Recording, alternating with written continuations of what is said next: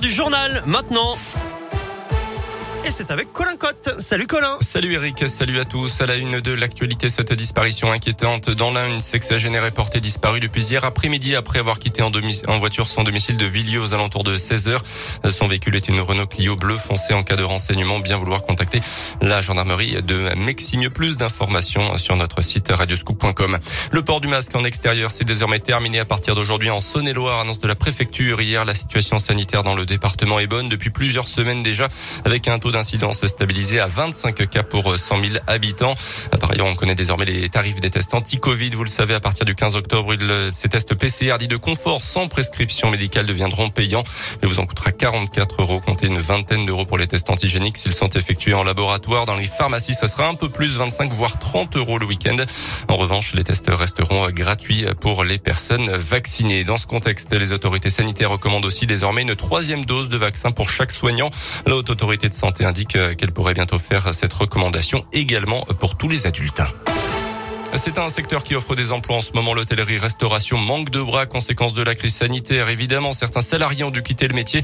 Les résultats des restos sont obligés de fermer faute de personnel. L'Union des métiers et des industries de l'hôtellerie estime même que 10 à 20 des restos du département ont dû fermer temporairement ou définitivement. Serveurs, cuisiniers ou encore plongeurs, le secteur a perdu 237 000 salariés en France entre février 2020 et février 2021. Il n'arrive plus à recruter.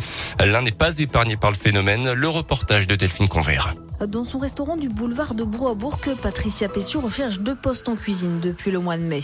En vain. On a posté énormément d'annonces, journal, euh, réseaux sociaux, plateformes spécialisées, mais nous n'avons eu euh, que très peu de retours. Nous sommes obligés de refuser et de limiter le nombre de couverts pour pouvoir euh, garder euh, notre niveau de satisfaction de clientèle. Même discours dans le restaurant d'à côté. Ici, on recherche deux serveurs et un cuisinier. Son patron, Jean-Pierre Vulin, est également responsable de l'Humidelin. Depuis 55 ans que je suis là, j'ai jamais vu ça. Les remèdes sont simples. C'est déjà que, que, les écoles hôtelières recrutent davantage puisqu'elles sont pratiquement vides. Et puis le deuxième remède, ben, je pense, c'est au niveau des salaires que les salaires soient plus importants, plus motivants, disons. Et justement, une augmentation des salaires de 6 à 9% c'est ce qu'a proposé mardi dernier Thierry Grégoire, le président de la branche des saisonniers de l'UMI. Euh, Thierry Grégoire qui demande que l'État aide le secteur en mettant fin aux exonérations de charges sur les bas salaires. Les sports avec du basket et victoire 59-54 de la Gielbourg hier soir sur le parquet de Limoges. Deuxième victoire en deux matchs de championnat avant la réception de Strasbourg à Equinox samedi soir. Et puis du foot, Belgique-France, demi-finale de la Ligue des Nations ce soir. Coup d'envoi à 20h45 à Turin.